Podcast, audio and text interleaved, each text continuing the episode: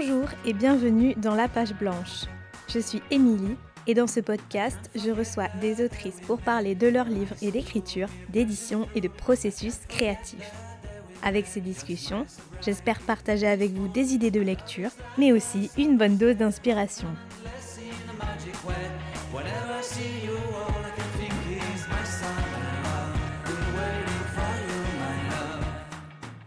Aujourd'hui dans la page blanche, je reçois Aurélie Janin qui a publié en janvier dernier Les Boards aux éditions HarperCollins. Un texte dont le style n'est pas sans rappeler son premier livre, Préféré l'hiver, et qui aborde avec finesse la question de la parentalité dans toute sa densité. Dans ce huis clos familial, l'héroïne mère de deux enfants va faire l'expérience d'une maternité contrastée le temps d'une réunion de famille au cours d'une longue et difficile journée. Explorer les différentes facettes d'un même sujet, en faire rejaillir les contraires, c'est l'un des projets d'Aurélie en tant qu'autrice. Porter une voix sur des sujets forts et qui comptent pour soi, grâce à des histoires qui embarquent le lecteur, et toujours avec ce plaisir de manipuler la langue pour trouver le mot juste. Mais pour écrire, il faut savoir apprivoiser son processus créatif et l'accepter tel quel.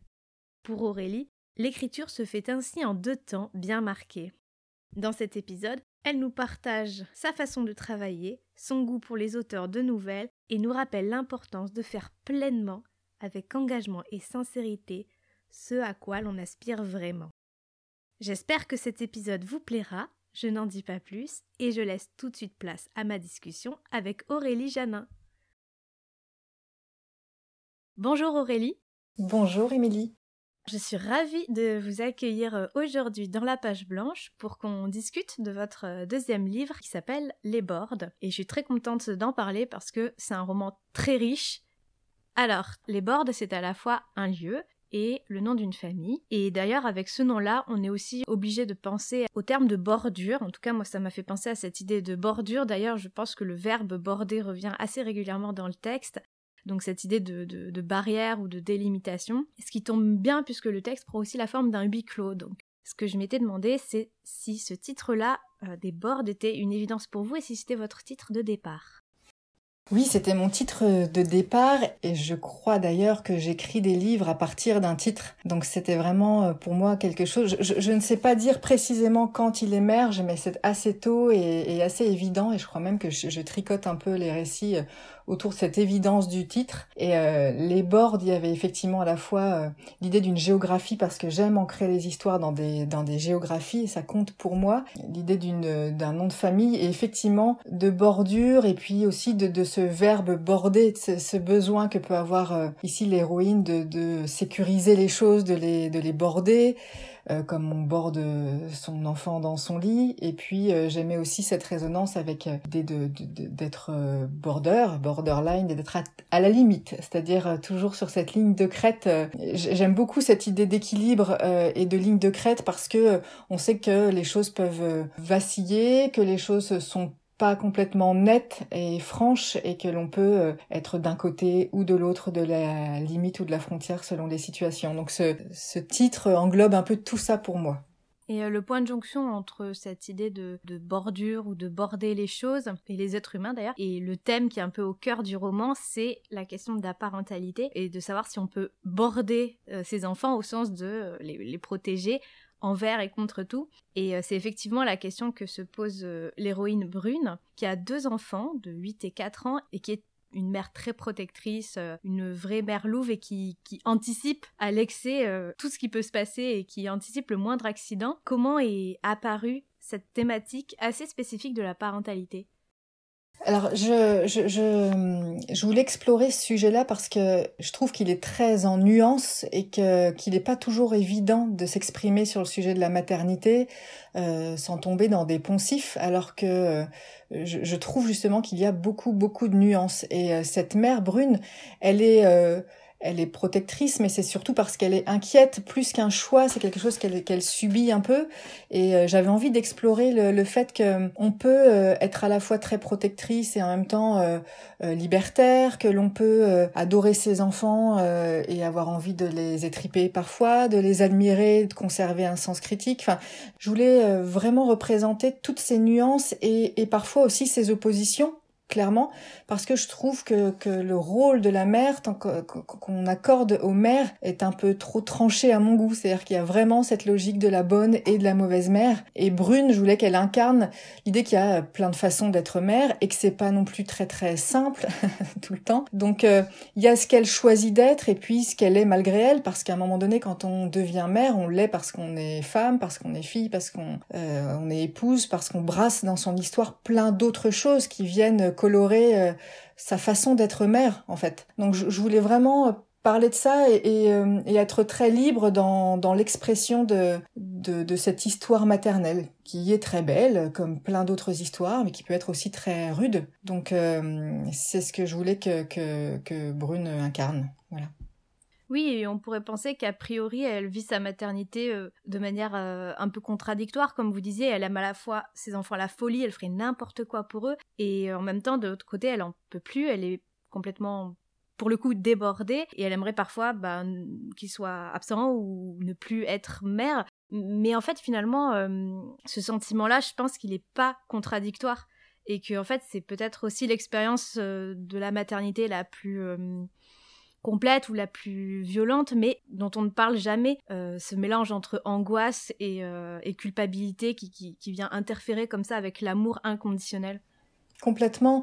Je crois qu'il y a beaucoup euh, d'autres euh, d'autres places que l'on tient dans sa vie où l'on a cette liberté de couper quelque part. On peut être pleinement investi dans son travail et puis euh, choisir de, de couper de temps en temps et puis de, de verrouiller. Et quand on et puis je pense que c'est vrai pour plein d'autres situations amicales, amoureuses.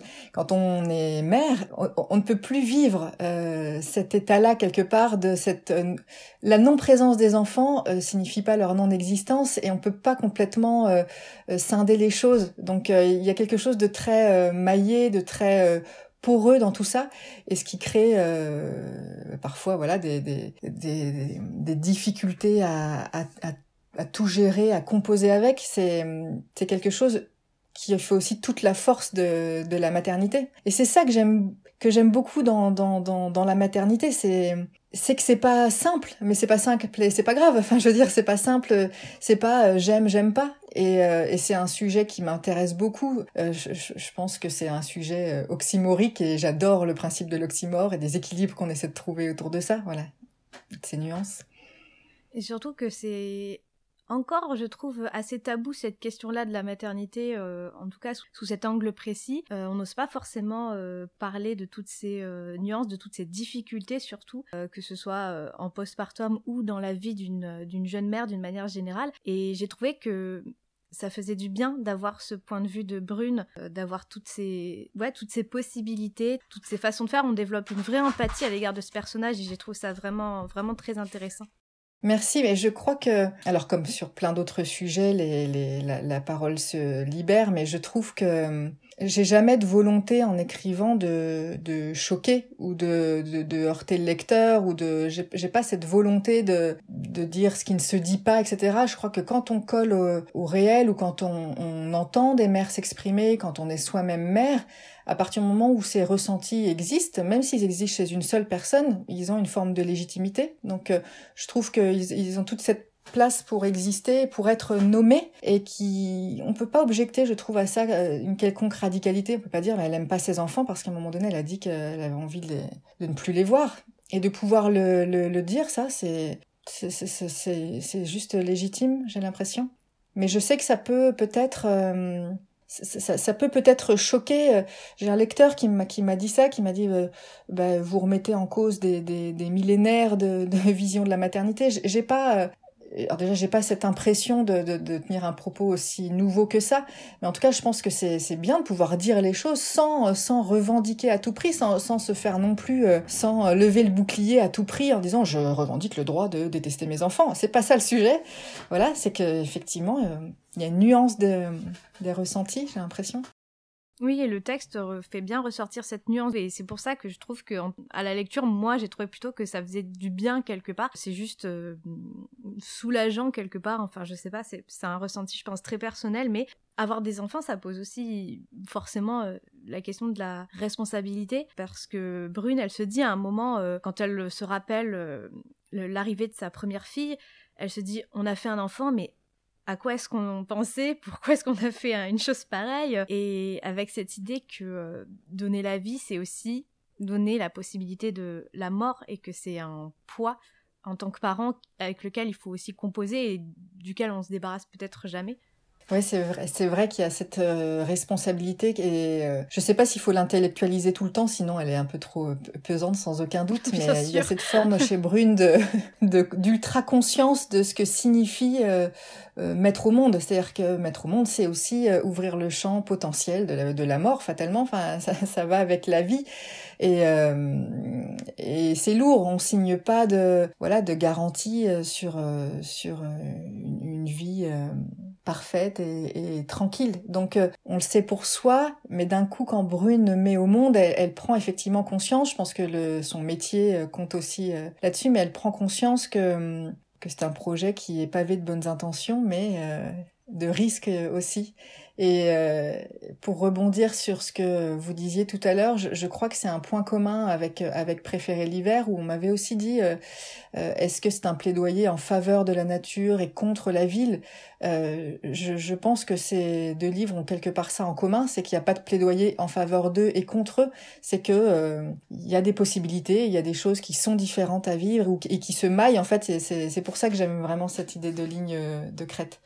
Je trouve aussi, euh, je pense qu'on vous a sûrement déjà fait la réflexion, y compris pour votre premier livre, mais qu'il y a une certaine violence, alors que moi je trouve pas non plus euh, exacerbée, mais une sorte de violence hein, vraiment sous-jacente qui se dégage du texte, donc dans ce ressenti de la maternité, mais aussi euh, dans le livre, je pense que c'est important de le dire, c'est pas que dans, la maternité, c'est vraiment dans les lieux, les bords et dans la belle famille de Brune, qui sont des gens très âpres, très très durs et qui font un peu figure d'opposition par rapport euh, au personnage de Brune qui renforce complètement son, son étouffement et son oppression. Donc il y a vraiment ce lieu qui vient étouffer euh, le personnage. J'ai trouvé intéressant que, que le personnage soit noyé dans ses questionnements, mais soit aussi enfermé géographiquement et psychiquement avec cette belle famille qui ne l'aime pas, et, et donc que tous ces enjeux viennent s'entremêler en fait.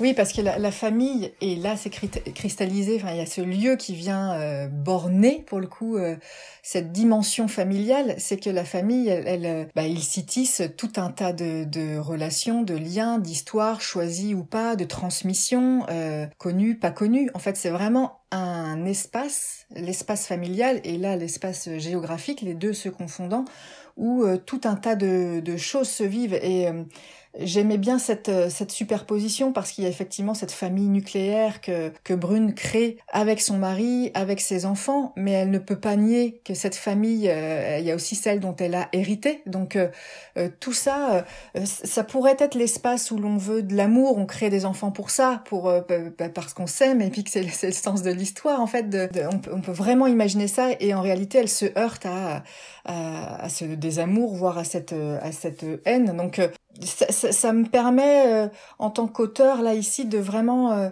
venir confronter euh, tous, ces, tous ces contraires qui cohabitent. Il y a l'amour maternel qui peut être de l'exaspération, il y a cet espace familial qui devrait être un espace de sécurité, d'épanouissement, qui peut être un espace au contraire de, de lutte, de revanche, etc. Les choses sont, sont intimement maillées comme ça. C'est pour ça aussi que ce que lui renvoie sa famille euh, à Brune la confronte à, la question de la place, à la question de, des sentiments, des bons, des mauvais sentiments. Et, voilà cette question de, place et de transmission.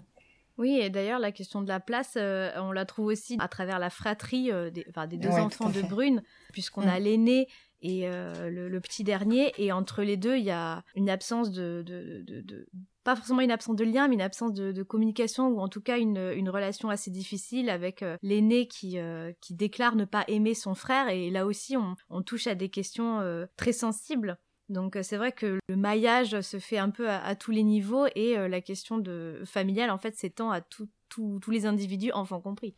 Complètement, c'est ça, et c'est que ça va jouer sur euh, je suis la belle-fille, mais euh, la belle-fille, euh, mes beaux-parents sont eux-mêmes un couple, ils ont des enfants. moi, j'ai j'ai un mari. Brune se dit tout ça. J'ai un mari, j'ai des beaux-parents, j'ai une belle famille, j'ai des enfants, mais mes enfants ont eux-mêmes des relations. Enfin, en fait, ça fait quand même beaucoup de choses qui se qui se croisent, et il n'y a pas nécessairement d'évidence. Elle, elle le dit, je crois, à un moment donné qu'il y a être mère d'un enfant, être mère d'un deuxième enfant, ça signifie aussi être mère de deux enfants. Ça crée une troisième dimension. Et que là aussi, je trouve que ce que je voulais faire, c'était qu'il n'y ait pas de, de conclusion trop facile. Enfin, c'est quelque chose qui, en tout cas, euh, euh, en tant qu'autrice, me, me, me, tient très à cœur. Ça, peut, peut être de l'ordre de l'obsession. J'ai très peur de la facilité. Et, euh, et sur ce sujet-là, en l'occurrence, je trouve que je voulais démontrer qu'il n'y avait pas de facilité. On peut être faire partie de la même fratrie et qu'il ne soit pas évident de s'aimer. S'il n'y a pas de, de, de, facilité ou de choses euh, absolues et, euh, et convenues dans le domaine des sentiments familiaux, c'est plus complexe que ça, j'ai l'impression. Et là, ce qui renforce aussi peut-être la dimension euh, complexe et étouffante euh, dans cette euh, réunion de famille, c'est que le récit se déroule sur 24 heures seulement. Donc on a à la fois l'unité de lieu et l'unité de temps. Et avec les chapitres d'ailleurs qui sont vraiment découpés par tranche horaire. pourquoi est-ce que vous avez fait ce choix de structure narrative par, petits morceaux comme ça horaires? Alors je l'ai fait pour deux raisons et, et d'ailleurs le récit n'est même pas sur 24 heures, il est sur 20 heures. Je le dis parce que hum, ça a eu du sens pour moi et ça a été un sujet de discussion avec mon éditrice euh, euh, au moment du premier manuscrit des boards qui était déjà sur 20 heures. Et puis on évoquait le fait de pourquoi pas 24 heures. Et pour moi typiquement ça n'avait pas de sens de chercher à, pousser à tout prix euh, aux 24 heures pour le symbole des 24 heures parce que justement à, à, à démontrer que ce temps était ce temps maternel était devenu à la fois très fuyant, très liquide insaisissable. Elle a l'impression de courir partout, de, que, le temps passe d'une façon euh, très différente d'auparavant et qu'il était à la fois très segmenté par des, des, des, tâches euh, concrètement. Voilà, c'est se, se, nourrir, euh, le bain des enfants, le travail, les récupérer, l'histoire. Il y a quelque chose de d'hyper segmenté et en même temps de très fuyant. Donc je voulais structurer le récit de cette façon pour voilà pour raconter ça, ce, ce, temps, cette mère qui regarde sa montre parce que les choses sont timées et qu'il faut pas déborder. Je crois que ça va de pair avec sa, sa, peur de que ses enfants soient fatigués, manquent de sommeil, ils n'ont pas le même rythme. Donc vraiment le, le temps est un sujet central pour elle. Je crois que c'est aussi lié à son à son métier, euh, que, le, temps peut jouer en, en défaveur des causes, euh, à, sa, à, son trouble aussi qui fait qu'elle se rattache à des choses qui viennent structurer puisqu'elle elle a ce trouble de, de ne pas reconnaître les visages. Et puis en tant qu'autrice, c'était pour moi une façon aussi de, de travailler ma, ma, structure narrative et ma progression euh, narrative. Je voulais qu'il y ait ce, ce, ce rythme-là. C'était une façon pour moi aussi de, de, chapitrer les choses et de faire avancer le, le récit euh, jusqu'où je voulais l'emmener. Donc ça, ça structurait vraiment fortement moi aussi l'écriture. J'ai, euh, je suis incapable d'écrire de façon linéaire. Donc c'est pour moi, euh, j'ai d'ailleurs essayé, euh, il a fallu que j'apprivoise mon processus créatif. Et je, je sais même pas si c'est encore tout à fait fait, mais euh, je je suis pas capable de de prendre de commencer un livre, de, de l'écrire, le lendemain de le continuer, le surlendemain de le continuer de façon linéaire comme ça, et tous les jours. Et c'est quelque chose qui paralyse complètement mon écriture. Donc j'ai, je dois accepter que j'ai un processus plus décousu et plus fragmenté. Donc j'ai un premier temps d'écriture qui qui autorise voilà cette, cette, cette approche fragmentaire euh, j'écris des morceaux de choses, même si euh, je, je, sais où je veux aller et je sais euh, ce, ce, dont je veux parler. Et puis après vient un temps de reconstitution en fait de, et de création du récit. Donc c'était structurant pour moi d'avoir aussi cette, cette trame horaire parce que parce que ça venait structurer mon, mon processus d'écriture et encore une fois cette structuration, cette progression narrative à laquelle je tenais, parce que je savais où je voulais aller. Donc ça ça a vraiment c'est à l'image de mes deux temps d'écriture, quand est, est, venu le moment de, de, faire récit de ce que j'avais euh, produit avant, euh, ça m'a permis de, de, structurer les choses. Et vous aviez fonctionné de la même façon pour votre euh, premier roman? Je crois oui, mais alors sans tout à fait en être consciente parce que c'était le premier et que le premier, euh, enfin je dis on, en tout cas moi je savais pas trop où j'allais quelque part. C'est très particulier d'écrire euh, sans savoir si on va être lu, si sans même tout à fait savoir ce qu'on est en train de faire. C'est quand même la part du doute. Elle est, je, pense qu'elle est là, hein, que ce soit le premier, le deuxième ou, ou, plein d'autres euh, livres, elle est, elle est là, cette part du doute. Mais alors le premier, ce, ce, ce, ça se surajoute un peu, c'est-à-dire que vous savez même pas si, euh, si, si, si, ça vaut la peine d'être lu, si, enfin, donc c'est très particulier. Alors si je reviens en arrière, oui, j'ai travaillé de la même façon finalement. J'ai travaillé de la même façon, avec ce travail de reconstitution après, de, de lissage, de cohérence, et puis je viens euh, travailler les trous et travailler les liaisons. C'est vraiment pour moi deux phases de travail et d'écriture euh, très différentes. Sur cette deuxième phase, je suis davantage capable, et c'est même nécessaire, je crois pour moi, de repasser quelque chose de plus régulier, parce que là, il faut que je tienne très fort euh, mon intention et très fort mon récit. Et, euh, et ça, ça souffre difficilement d'une approche un peu euh, quand ça se présente. Euh, de voilà, il faut plus de rigueur parce que voilà, encore une fois, parce qu'il faut tenir l'intention très fort. Donc là, je trouve pour moi que je suis plus dans une étape de travail, d'écriture, mais de, de, de travail du récit que sur la première étape, il y a quelque chose d'un peu presque un peu magique, enfin un peu qui, qui se produit ou qui se produit pas et que j'accueille comme ça et qui qui ressemble pas à du travail pour moi. Alors je, je c'est compliqué tout de suite de poser le mot travail parce que euh, il, est, il, est, très chargé, très connoté, mais euh, mais ce sont pour moi deux étapes euh, différentes qui mobilisent pas tout à fait les mêmes choses chez moi. Ce qui m'intéresse aussi euh, par rapport peut-être à l'écriture de votre premier roman, c'est euh, de savoir quelle a été la jeunesse de ce livre-là, parce que le, premier c'est toujours euh, un cas un peu particulier, et euh, quel a été le, parcours du livre, de, de son idée jusqu'à sa publication, puisque vous disiez que voilà, on ne sait pas trop où on va, on ne sait pas trop si ça vaut le coup, si ça va être lu, quel a été votre état d'esprit et comment l'objet livre a fini par, par naître. Alors à la fois j'ai l'impression qu'il y a vraiment une part de mystère dans ces dans ces projets-là et d'autre part euh, j'ai ce sentiment que une fois que les livres sont écrits ils deviennent beaucoup plus lointains quand même. Euh, je, je me relis pas aujourd'hui, je je, je m'amuse pas à relire mes livres. Du coup ils ont quelque chose de de terminé qui fait que c'est pas évident de se reconnecter à ce, à, au projet initial et comment il est né, comment il s'est tricoté. C'est très particulier. Euh, alors si j'essaie quand même de faire l'exercice, je, je, je, crois que le premier, il a mis beaucoup de temps à mûrir, mais il avait vraiment cette forme absolument euh, floue. Euh, j'ai l'impression, si voilà, si je, si je me remets dans dans cet état d'esprit de l'époque, j'ai l'impression d'avancer dans une forme de brouillard, de dire je, je, ne sais pas ce que je fais, mais je suis en train de le faire, et en même temps avec une une conviction assez affirmée de, faire précisément ce que je voulais faire.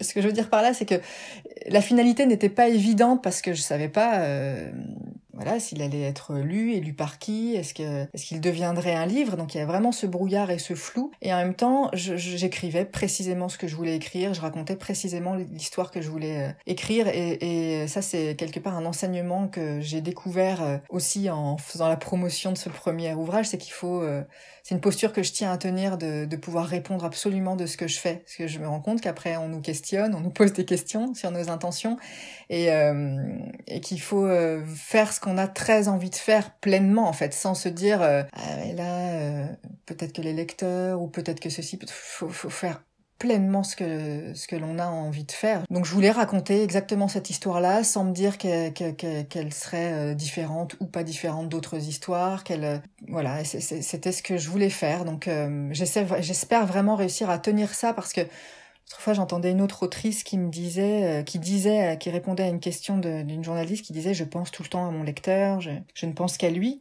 Alors évidemment, on pense à nos lecteurs parce que euh, parce que on, écrit pour être lu, j'ai l'impression, et en même temps cette masse absolument informe que forment les lecteurs fait que si je pense aux lecteurs, je fais plus rien du tout. Je les connais pas les lecteurs, je, je sais pas ce qui vous touche vous, Émilie, ce qui va pas vous toucher, ce qui va vous heurter.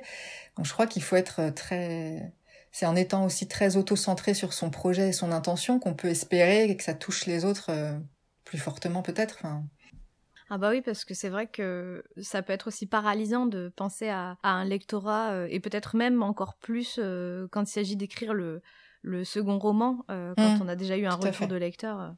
Tout à fait. C'est vrai que pour un second se pose, je trouve, la question de ceux qui ont envie de vous retrouver qui ont envie de retrouver quelque chose qu'ils ont aimé dans le premier, ceux qui pourraient vous objecter que ça ressemble trop au premier, donc il n'y a pas de bon pari, clairement, il n'y a pas de stratégie à avoir. C'est pour ça, je pense que cette euh, honnêteté, intellectuelle dans ce qu'on veut faire, euh, il y a que ça qui, peut toucher à la fois pour que soi-même on soit raccord avec ce qu'on a voulu créer et pour euh, caresser l'espoir que chez les autres ça, ça puisse résonner de façon un peu vraie.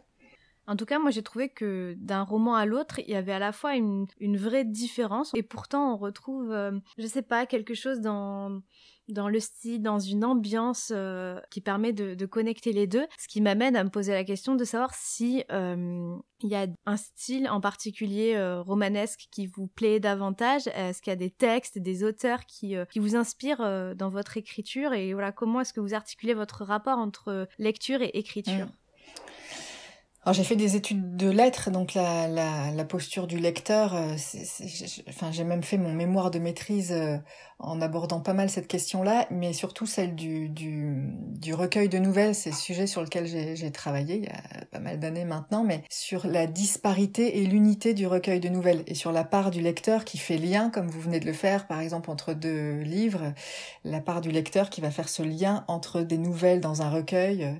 Donc le monde de la nouvelle m'a sans doute marqué en tant que lectrice. J'aime euh, beaucoup l'efficacité de la nouvelle, j'aime la suggestion de la nouvelle, euh, sa, précision, cette, euh, cette capacité à, à emmener sur un temps court qui, qui, qui, interdit, je trouve ça très très exigeant, qui interdit justement cette facilité, et sans que ça présage d'une nécessité de parler de choses très très dures ou très profondes. Enfin, j'aime beaucoup moi les, les, nouvelles de Raymond Carver, et j'aime le fait qu'il puisse parler de choses qui peuvent paraître très très banales et qui en même temps sont d'une grande puissance. Donc j'aime vraiment, voilà, lui est très marquant par exemple dans, dans ma vie de, de lectrice.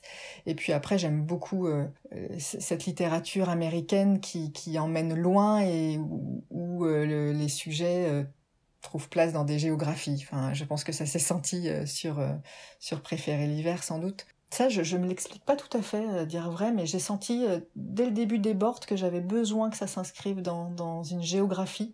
Et en même temps, j'aime ne, la qualifier euh, sans la préciser. Enfin, là-dessus, c'est vrai que j'ai visiblement quelque chose, et c'était peut-être pareil euh, avec le fait de pas donner de prénom dans Préféré d'hiver. j'aime bien être à la fois très précise, mais sans être enfermante dans les choses. Donc voilà, ce nature writing est marquant pour moi et le, voilà, les écrivains de, de nouvelles euh, aussi. Je, c'est le projet que j'aurais euh, en, en, écrivant quelque part, c'est de réussir à, à aligner l'envie d'aborder des grands sujets ou de porter une voix sur des sujets qui, qui comptent pour soi, euh, la maternité, la parentalité, par exemple, pour, pour les boards, en même temps de l'aligner avec euh, une histoire que l'on raconte, parce que, euh, voilà, pour, pour embarquer les gens dans un récit, dans un autre endroit, d'autres gens et qui ont une propre histoire, et d'aligner encore ça avec une troisième chose qui, qui est l'écriture. Enfin, je ce que j'aime, c'est écrire, enfin former des phrases, trouver euh, les, les, mots euh, justes euh, par rapport à ce que j'ai envie de raconter. Enfin, la question du, du style et de l'écriture compte beaucoup pour moi. Donc j'essaye, j'essaie d'aligner ces trois, ces trois dimensions. Et je pense que Carver incarne un peu ça pour moi aussi. Ce style, cette voix sur des grands sujets et des histoires qu'il raconte toutes simples. Je voulais vous poser une question tout à l'heure que j'ai oublié de, de, de, poser au passage, mais que, j'aime bien poser à propos d'édition et du travail éditorial et de savoir qu'est-ce que le travail éditorial vous a apporté à vous euh, en tant qu'autrice, euh, à la fois euh, pour votre premier roman et pour votre deuxième roman. Ça a peut-être été un travail différent et ça m'intéresse de, savoir comment vous avez envisagé les choses. C'était un travail différent. je je suis pas très douée pour partager tôt ce sur quoi je travaille. C'est ça me encore de façon encore plus nette sur les bords parce que je, je, je, voulais une progression et une chute. Je savais que je voulais aller et j'avais peur de, de, de sabrer euh, le, la première lecture de mon éditrice si je lui proposais des choses trop tôt et que, que, voilà qu'on passe à côté de cette fin et de cette progression. Donc euh, je montre les je, je montre des choses assez tard, en tout cas quand c'est déjà très très avancé. Euh, sur les boards, le travail éditorial a plutôt consisté à, à se poser des questions sur le fait d'antéposer ou pas la fin. Euh, je, je, trouvais ça euh, presque trop facile pour moi de raconter le, la fin au début, ce qui était une possibilité, euh, de, de, de, poser les choses tout de suite et puis de après de relire l'histoire. Ce qui peut paraître en soi presque plus original d'antéposer, et pourtant je trouvais ça facile voilà, je trouvais ça facile et je préférais euh, l'idée d'un cheminement. Ça allait aussi avec le, sens de mon, de mon récit, c'est-à-dire que je, voulais aborder la question du drame fortuit, de, de, ces choses qui s'engramment dans des histoires euh, familiales et qui font que on se transmet des possibilités de, de tragédie, ou euh, ça peut aussi arriver au détour d'un piano qui tombe d'une fenêtre ou d'une glissade sur un trottoir. Enfin, le, le drame peut être, être insaisissable parce qu'il peut être partout. Donc euh, j'aimais l'idée de, cette progression, donc ça, ça allait de pair avec euh, le fait de proposer des choses, de ne pas antéposer, quoi, de, de, de, mettre la fin à la fin. Il y avait une forme de logique. Euh, et sur Préférer l'hiver, euh, le texte était... le travail éditorial a été très très très léger parce que je, je pense que parce que je sais pas, faudrait demander à mon éditrice, mais je crois que j'étais arrivée au bout de préférer l'hiver et qu'on n'a pas énormément travaillé, si ce n'est sur euh, mes lacunes. J'ai des lacunes de, répétition, par exemple. On a tous nos voilà, je, peux, je peux me répéter et, voilà. Euh, et après, le travail éditorial, il a beaucoup compté sur euh, l'accompagnement humain et le, coaching presque, sur euh, sur une capacité à gérer la part du doute dans l'écriture, de de c'est ça que je veux faire, je suis contente de ce que j'ai fait, mais non c'est complètement pourri ce que j'ai fait, mais non mais on comprend pas, mais non mais c'est exactement ça. Enfin, sur ces atermoiements qui viennent émailler le, le travail d'écriture. Et là, je, je trouve que mon éditrice Marie-Eugène c'est exactement comment comment me gérer là-dessus et qu'au-delà des échanges littéraires qu'on a sur euh, sur l'écriture, sur euh, l'intention et l'effet qu'on a envie de produire, euh, m'aide beaucoup voilà sur cette gestion psychologique. ça compte. Oui, ça permet de casser l'isolement aussi un peu de l'écriture et de, de, de l'écrivain. C'est très particulier quand même comme comme comme place, comme rôle, je sais pas, mais c'est très humble parce que c'est très laborieux et puis on propose quelque chose pour euh, euh, et en même temps c'est très auto-centré comme je disais, faut être très centré sur son sur ce qu'on veut faire donc c'est un peu ambivalent. Et euh, maintenant est-ce que le troisième livre se profile ou est déjà en train de, de s'écrire? Alors, je, je, je suis superstitieuse. Je pense que j'oserais jamais dire qu'il y aura un troisième de façon absolument affirmée parce que je, je, je, vais avoir très peur de le dire. Mais euh, euh, j'essaye de composer avec euh, avec déjà l'envie d'écrire.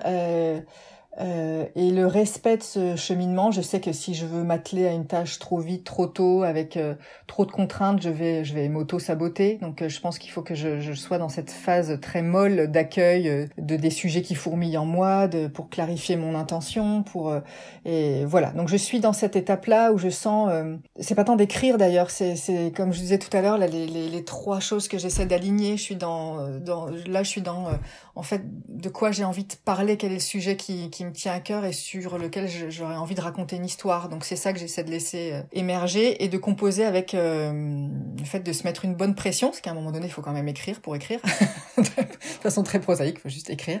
Euh, et puis cette souplesse pour pour pas euh, pour pas me mettre une pression qui, qui va être contre-productive. Donc voilà, des choses fourmillent et j'espère que, que, que j'aurai envie d'écrire dessus parce que c'est formidable en fait de d'écrire, de raconter des histoires et d'être lu. C'est formidable. Tout à l'heure, vous disiez que l'idéal, c'est d'écrire en étant centré sur ce qu'on veut faire et d'écrire euh, pleinement ce qu'on a envie d'écrire. Est-ce que c'est euh, vraiment le conseil euh, que, que, vous donneriez à, à, un jeune auteur en, train d'écrire? Est-ce que vous en auriez d'autres ou pour vous, c'est vraiment cette idée de devoir se, se, donner un petit peu corps et âme à, à ce qu'on a envie de, de dire? Et d'écrire oui, parce que je trouve qu'on est forcément façonné par ces lectures euh, et par euh, tout un tas de choses autour de soi et de, surtout quand on espère en tant qu'auteur être euh, édité et lu. Euh, il, il, est très tentant de se dire quelle est d'établir une stratégie vis-à-vis -vis de ça pour, pour plaire, pour convaincre, et pour atteindre son objectif de, de, de que, que, ce qu'on a écrit soit lu. Et je crois que la meilleure stratégie, c'est de ne pas en avoir d'autre que de faire précisément, sincèrement, ce qu'on a envie de faire. Donc on est façonné par des choses qui vont nous inspirer et, et nous nourrir mais après tenir son intention très très fort et, euh, et ne pas se dire bah ouais mais ça se fait pas comme ça ou peut-être que si je fais ça ça va être perçu comme ça ouais mais si c'est ce que je veux raconter de cette façon là euh, je crois beaucoup à cette singularité là en fait qui, qui est propre à chacun et qui, qui c'est ça qui fait sens enfin si c'est pour euh, réécrire autrement euh, Ça peut paraître un peu pompeux comme ça. chaque livre est unique et en même temps, peut-être qu'on ne fait que raconter euh, les mêmes histoires tous autant qu'on est.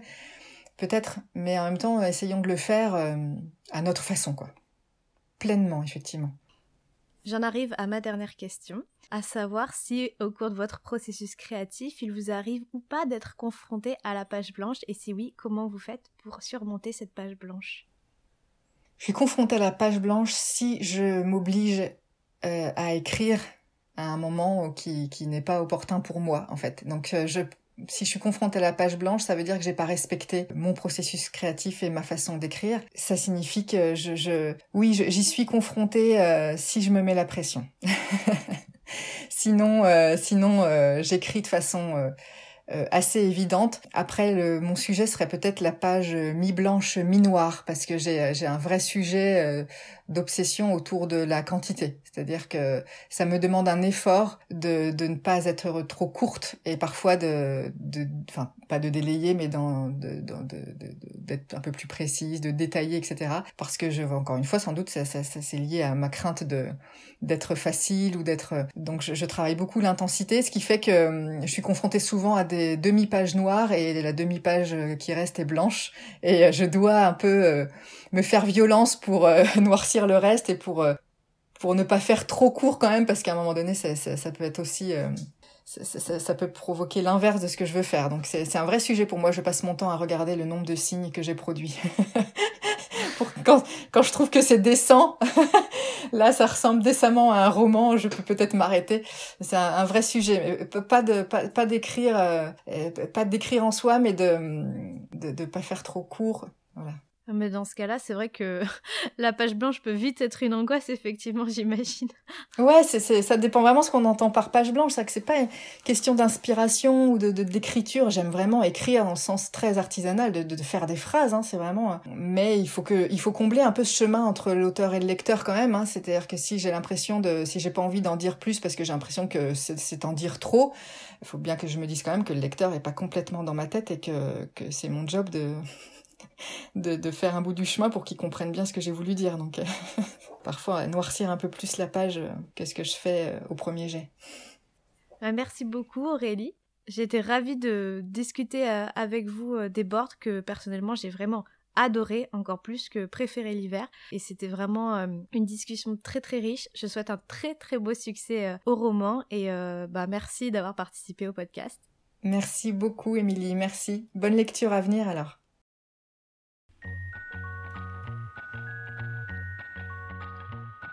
Merci d'avoir écouté cet épisode. Si cette conversation vous a plu, vous pouvez la partager autour de vous et sur les réseaux sociaux.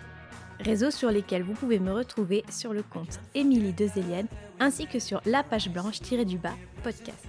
En attendant, je vous dis à très vite pour un nouvel épisode de la page blanche.